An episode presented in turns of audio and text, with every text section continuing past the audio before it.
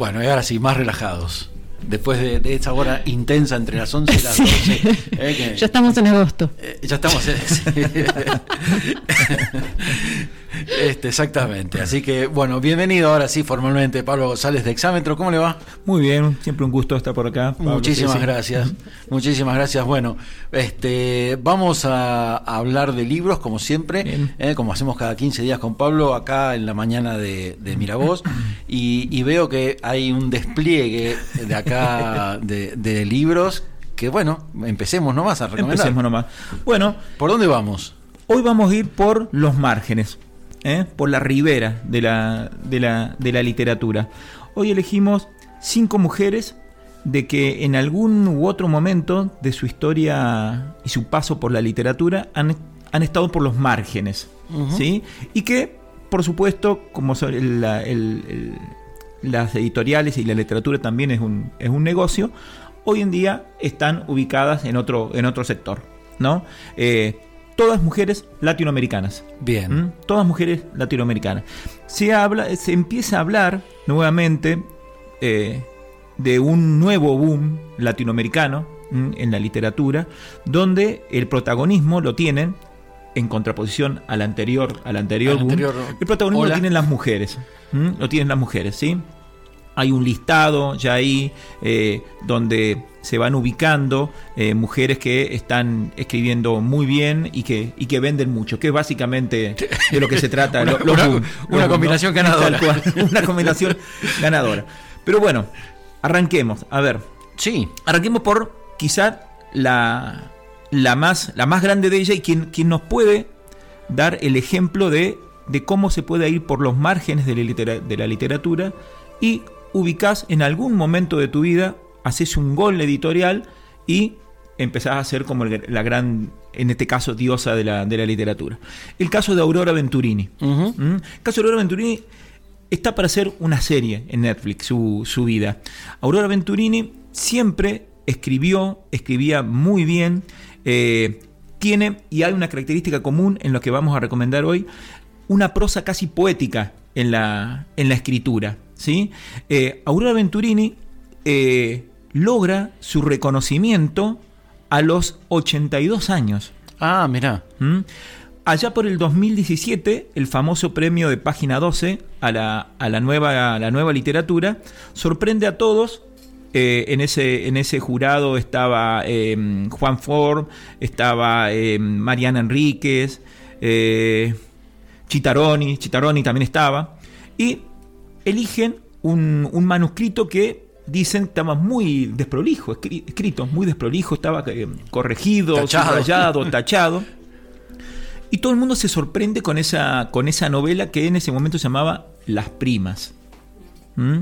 Eh, se premia, porque se premia con, con seudónimo, y a recibir el premio aparece una abuela de 82 años. Claro. Ah. ¿Mm? Eh, y de ahí se empezó a, a- a leer mucho Aurora Venturini y hoy es una de las referentes de la literatura a nivel latinoamericano. O sea, tenía mucho escrito previo que no, no había. Nunca, nunca estaba publicado. También por cuestiones muy ideológicas. ¿eh? Aurora Venturini era peronista de, de alma, ¿m? era amiga íntima de, de Eva. ¿sí? Eh, en un momento era, era como el, el correo ¿m? entre en el exilio de, de- de Perón eh, y, los, y los militantes. ¿eh? Fue una de las que, las que eh, también colaboró en el regreso de, de- de Perón. Ajá. Eh, ¿Y qué vamos a recomendar de Aurora Venturini? No vamos a recomendar las primas porque las primas ya doy por sentado a nuestros oyentes que ya lo tienen como es imprescindible de la, de la, de la literatura. Aurora Venturini siempre pinta, como dije, en una prosa casi poética, eh, pinta de forma descarnada eh, la familia argentina. Eh, con personajes de niños y niñas, sobre todo que son terribles. eh. Eh, y el que vamos a recomendar hoy, lo último que se ha, editado, es Eva, Alfa y Omega. Ya estaba editado eso, ese, ese, ese recopilación de escritos alrededor de la figura de, de, de de Aurora Venturini, y ahora se le agregó en esta nueva edición Pogrom de Cabecita Negra. Es Eva, Alfa y Omega y Po- Pogrom de cabecita, de cabecita negra. En este libro cuenta de forma poética eh, de forma muy, muy, muy bella Aurora Venturini sus, sus días, sus días que pasó eh, en, en, amistad con, con Eva. ¿Mm? Ah, mira. Eh, bellísimo, contada. mira, elegí una partecita. Ah, dale. Fina llovizna, trémula caía en las calles que bullían de, de pena. En alguna pared se leía un insulto, el último. Asediaba la tarde de las infamias detrás de una verja de alambre. Vendría futuro angustiante. ¿Acaso fuera solo premonición equivocada? Nuestro miedo había. El hermano que estaba en la otra habitación del drama gemía. Hermanita, ahora me toca a mí. Siempre anduvimos juntos. Yo, yo recordaba el poema de Oscar Wilde, La niña muerta, cuya tumba se ve rodeada de margaritas, oyes cantar en las raíces. La pequeña losa se ha quebrado, cayó encima de su pecho. Hermanita, toda mi vida está sepultada ahí a lo largo de la imposible extensión del tiempo, es siempre el mismo caso. Muy pronto el que se lamenta irá al mismo territorio de ese universo misterioso y temido. Muy pronto, cuanto la hemos, cuantos la hemos amado, también invadiremos ese predio oculto. Bellísimo. Ajá, bellísimo, sí, sí. bellísimo. ¿Mm? Sí, sí, sí. Ah, en muy sentido. Muy sentido, muy sentido. ¿Mm? Eh, entonces, la primera recomendación, de Aurora Venturini. Ella ya eh, murió hace, hace, hace, hace, unos años. Eh, Eva, Alfa y Omega y Pogrom de cabecita, de cabecita negra. Pogrom de cabecita negra hay que leerlo porque es angustiante, es terrible lo que cuenta, bueno, lo, que era, eh, lo que eran los cabecitas negras y cómo eran, cómo eran, cómo eran tratados, ¿no? Ya, ya a partir de esa denominación. Sí, tal cual, tal cual, tal cual. Em, bueno, otra María Fernanda Ampuero. ¿Mm? Esto sí, hay una segunda, una segunda edición de Sacrificios Humanos. María Fernanda Ampuero es eh, ecuatoriana. ¿Mm? Eh, es muy joven, es muy joven, nació en el 70, el 76. Eh, Sacrificios Humanos es un libro de, cuentos donde el, el, común de ellos es poner el cuerpo, dice ella misma. ¿no? Eh, con clara referencia con una, un atravesamiento de lo que se llama la literatura de género, ¿sí? Del género. Entonces, eh, habla de, de, esto de poner el cuerpo como ofrenda de sacrificio en pos de los deseos del otro de las mujeres. ¿Mm? Eh, María Fernanda Ampuero, Sacrificios Humanos. Mira, leemos un poquito. Dale, sí, sí, ¿Mm? sí, me encanta. Eh, Véame. Para, acá. La angustia me trepaba por el cogote como una criatura negra, helada, crujiente, con aguijón. ¿Conocen ese animal? Es difícil explicar cómo hace su nido en tu espalda. Es como morir y quedar viva, como intentar respirar debajo del agua. Es como estar maldita. ¿Mm? Eh, repito, literatura. Eh, eh, ¿Ese es el tono general? Ese es el tono. Ese es el tono. literatura esta que hemos traído, y esto también forma parte del, si podemos hablar del, nuevo boom latinoamericano, eh, una escritura que es en prosa, muy poética. Eh, por ahí eh, no, no, hay como una reminiscencia de lo que ya venía haciendo y que le hemos nombrado acá Cero Almada, sí. ¿sí? Sara Gallardo también.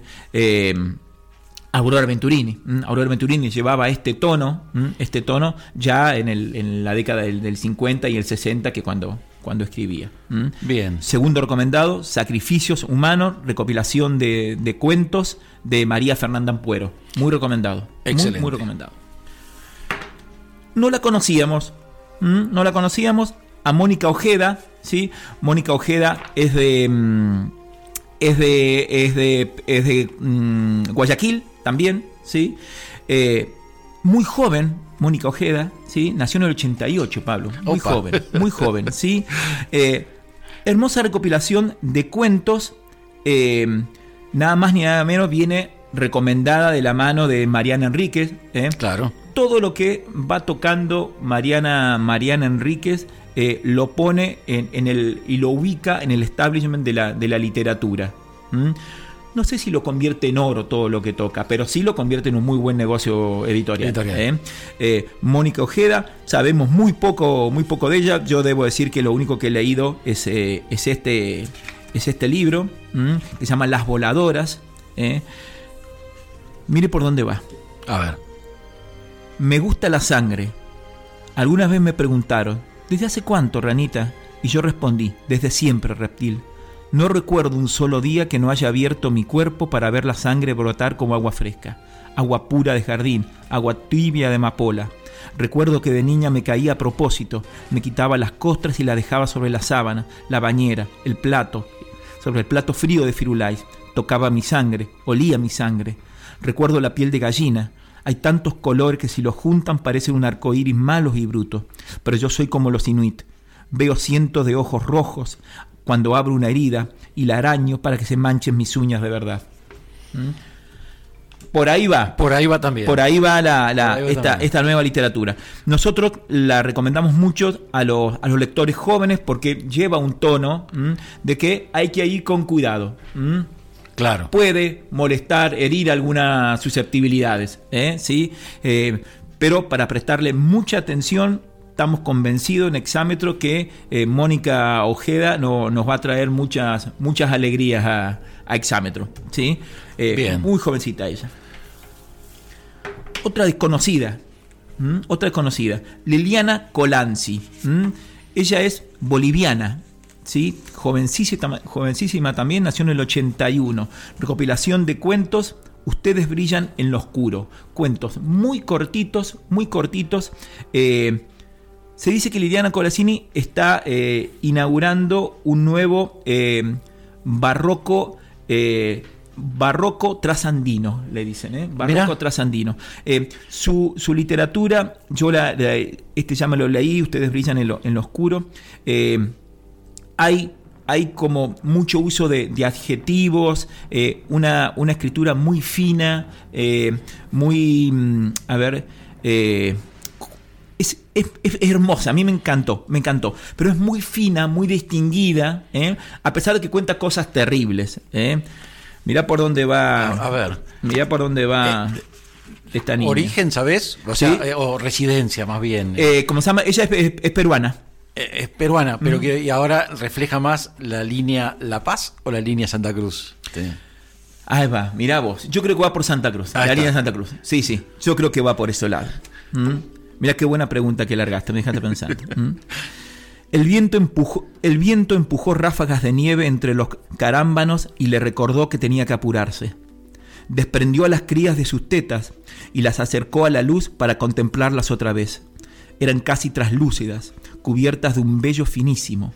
Las llevó hasta el fondo de la cueva y en un gesto motivado por la curiosidad o el juego, imprimió sus cuatro pequeñas plantas de los pies ensangrentados en la pared de la caverna y al lado estampó las palmas de sus propias manos sucias. La simetría de las huellas en la roca despertó en ella la sensación de haber logrado algo. Luego, con el mismo gesto limpio que había usado con el conejo, abrió un tajo en los cuellos de los dos niños dobles. Las crías lanzaron un maullido suave antes de que las tapara la oscuridad. Ella dio un paso fuera de la cueva y ya sin bulto se echó a correr a través de la estepa nevada. No andan con chiquitas. No andan con chiquitas, estremecedor. Estremecedor, terrible, terrible. Em, bueno, también va, va en cuestión y pone en cuestión los mandatos, los mandatos culturales respecto a la maternidad. Exactamente. Sí, sí, sí, eh, Y ese es un, un, relato que se ubica, no lo dice, pero digamos en, en, hace miles de años atrás. Eh, con, ella lo ubica como el, primer filicidio, ¿no? ¿Sí? Eh, las crías como, como carga, como carga eh, para llevar adelante y cumplir las funciones de mantener la cueva eh, para que lleguen los cazadores, ¿no? y como no puede desprenderse de ella, el final que, que, que, vimos acá. ¿Mm? Qué bárbaro. Sí, sí, sí. Que parece, parece cruel, parece eh, difícil de, procesar, sin embargo es parte de, la, naturaleza. Parte de la naturaleza, tal cual. Parte Me parece que eso también, ahí diste otro, otro, otro, mm, otro elemento que podemos distinguir en este nuevo boom latinoamericano, que hace mucho referente, eh, referencia a los procesos eh, naturales claro. de, Latinoamérica, ¿no? Nos llevan a la, a la, a la, a la selva, nos llevan a la cordillera, nos llevan a lo, al, al paisaje cotidiano que, tenemos en Latinoamérica. Y también, esto, a ver, literatura, yo digo que, eh, sobre todo estas tres últimas que recomendé, Liliana Colanzi, María Fernanda Puero y Mónica Ojeda, van por los márgenes, ¿eh? sostienen esta identidad latinoamericana. ¿sí? Eh, la última recomendada es nuestra ya conocida Camila Sosa Villada, Sí. que supo transitar también por los márgenes de, la- de la literatura, eh, con, con relatos, pequeños relatos cotidianos que pintaban el paisaje de, de, de, mm, la prostitución alrededor de, la- los travestis, ¿sí? Eh, y que, a ver, este es un ejemplo como el que dijimos al principio de, de Aurora Venturini, cuando ubicás o alguien te ubica ¿m? y te señala diciendo esto es lo que queremos, lo que queremos leer, por acá va el, por acá va el, el mensaje que queremos bajar, eh, y te ubica en el lugar, en el, en el, en el podio de, de- de los elegidos. ¿sí? Camila Sosa Villada, eh, quizás la, la novela que a mí más, lo que más me gustó de Camila Sosa Villadas es esto, Las Malas, ¿sí? Eh, nada más ni nada menos que le hace el, el prólogo Juan Form en esta, en esta, en esta novela. Bien. ¿Mm? Eh, la- quizás ya hemos, no hemos nombrado muchísimas veces a, a Las Malas, es una muy buena novela.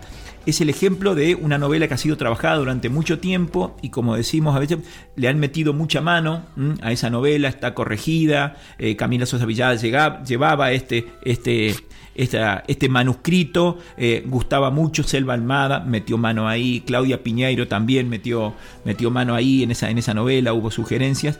Y cuando, cuando lleva tanto trabajo, es un buen ejemplo también decir que el producto es muy bueno. Claro. ¿Mm? Bueno. Las Malas es una muy buena novela. ¿Mm? Dice, yo tenía 13 años apenas. Todavía no comprendía lo que pasaba dentro de mí. No podía ponerles palabras a nada de eso.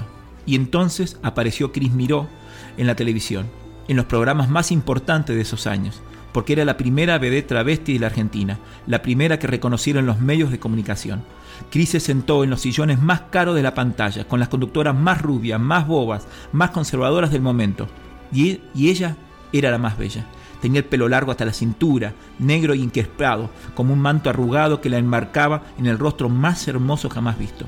Un rostro con una soberanía, una paz, una amabilidad irreconocible en el horror de la televisión. ¿Mm? Es una literatura del yo la que hace mucho, ¿no? Camila Sosa Villada. Les cuesta salir de ese lugar. ¿eh? A Camila Sosa Villada su- sus personajes siempre eh, eh, orillan lo, lo- y, y está sobre los márgenes. Siempre lo- los pesares del mundo, del mundo gay, del mundo, del mundo travesti. Claro. claro. Y bueno, como siempre decimos, Camila Sosa Villada eh, sabe, sabe muy bien cuál es su público, qué es lo que le gusta escuchar a ese público y va por ahí. No Claro. se la complica. en, en- tanto. en este caso, muy Sí. argentina. Muy además. argentina, Eh, tal cual, muy la- argentina. La, referencia a Chris Miró. Ah, exactamente. este, tenés Sí, que saber quién es. Digamos. Exactamente, exactamente, ¿sí? Así que bueno, Pablo, Bien. recomendaciones de mujeres que van, que en algún momento fueron por la orilla, unas consagradas, las otras que Para descubrir. Para descubrir que nos van a traer muchas sorpresas. Bien, y todo esto, eh, como siempre, lo encontramos en Exámetro. Cipres 180. Sí. Sí, sí. Además, un cafecito. de- dos, dos cortitas. Una, eh, esto van a hay un taller Hay de- un taller. Sí, sobre eh, lectura de, de, de donde vamos a analizar esto de, de- en realidad lo va a hacer la docente que es Camila, Camila Vázquez, ¿sí? una, eh, una joven eh, promesa del, de alrededor de la crítica literaria, ella es licenciada en letras, estuvo viviendo aquí, ahora vive en Río Cuarto, es docente, eh, una verdadera estudiosa de la literatura contemporánea, sobre todo latinoamericana y particularmente escrita por mujeres. Y bueno, nos trajo estas joyitas, Liliana Colanzi, Mónica Ojeda nos dijo, tiene que leer esto, tiene Claro. que ir por esto. Entonces dijimos, qué mejor que traerla y compartir. Hoy a partir de las 3 y media de la tarde hasta las 6 y media, un taller intensivo sobre poner en cuestión esto del nuevo boom latinoamericano de la literatura escrita por mujeres. Bien, eso ahí en el Exámetro. En exámetro. Y también tuvieron una visita consagrada el pasado lunes. Tal cual, tuvimos esa- esas cositas, esas sorpresas que nos sigue dando Exámetro, ¿no? Que un escritor eh, como Edgardo Scott, nada más ni nada menos que haya elegido eh, para visitarnos y presentar sus últimos dos eh, ensayos, eh, Contacto y Case Virgen, haya elegido a, al, a la humilde casa de exámetro para, para hacerlo. Edgardo Cotter es un escritor que nosotros seguíamos mucho, él está radicado en, en, París hace mucho tiempo, es psicoanalista y músico, bueno, y, y, sus ensayos dan una, una lucidez a la nueva, a la nueva literatura argentina y con proyección, proyección mundial. Así que fue un gusto conversar con él. Lo quisimos, quisimos compartir ese gusto y ese placer sí. a puertas, a puerta abierta. Eh, eh, era emocionante ver cómo eh, las sillas que tenemos exámetros no, no, no, dieron abasto y había gente afuera un lunes, un lunes claro, claro. escuchando hablar de, escuchando de literatura. Un mm. lunes con las puertas abiertas y con gente en la vereda. Excelente. Bueno, felicitaciones primero bueno, este, gracias. y gracias por eh, esta, esta participación cada, Siempre cada 15 gusto, días ¿no? aquí en la mañana de Miravoz, Pablo González de Exámetro.